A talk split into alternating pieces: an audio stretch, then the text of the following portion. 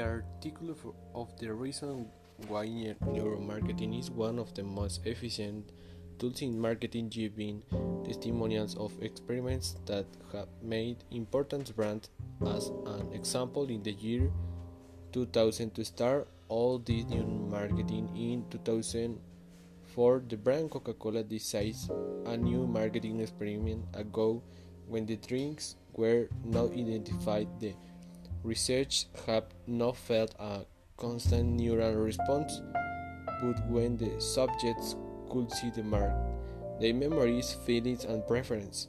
So, should companies invest in the marketing in their through brain scans or cheaper techniques? Some have already done so.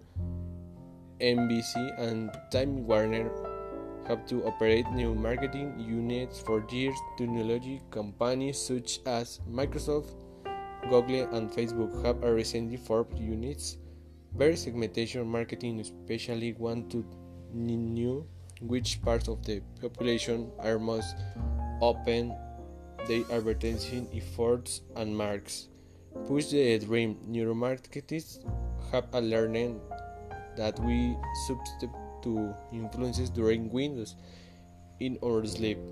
Hormone manipulation brain activity is influenced by neuromodulators, brain hormones such as testosterone, cortisol, and oxytocin, and neuromarketers, similar messengers that all brain cells to communicate with each other.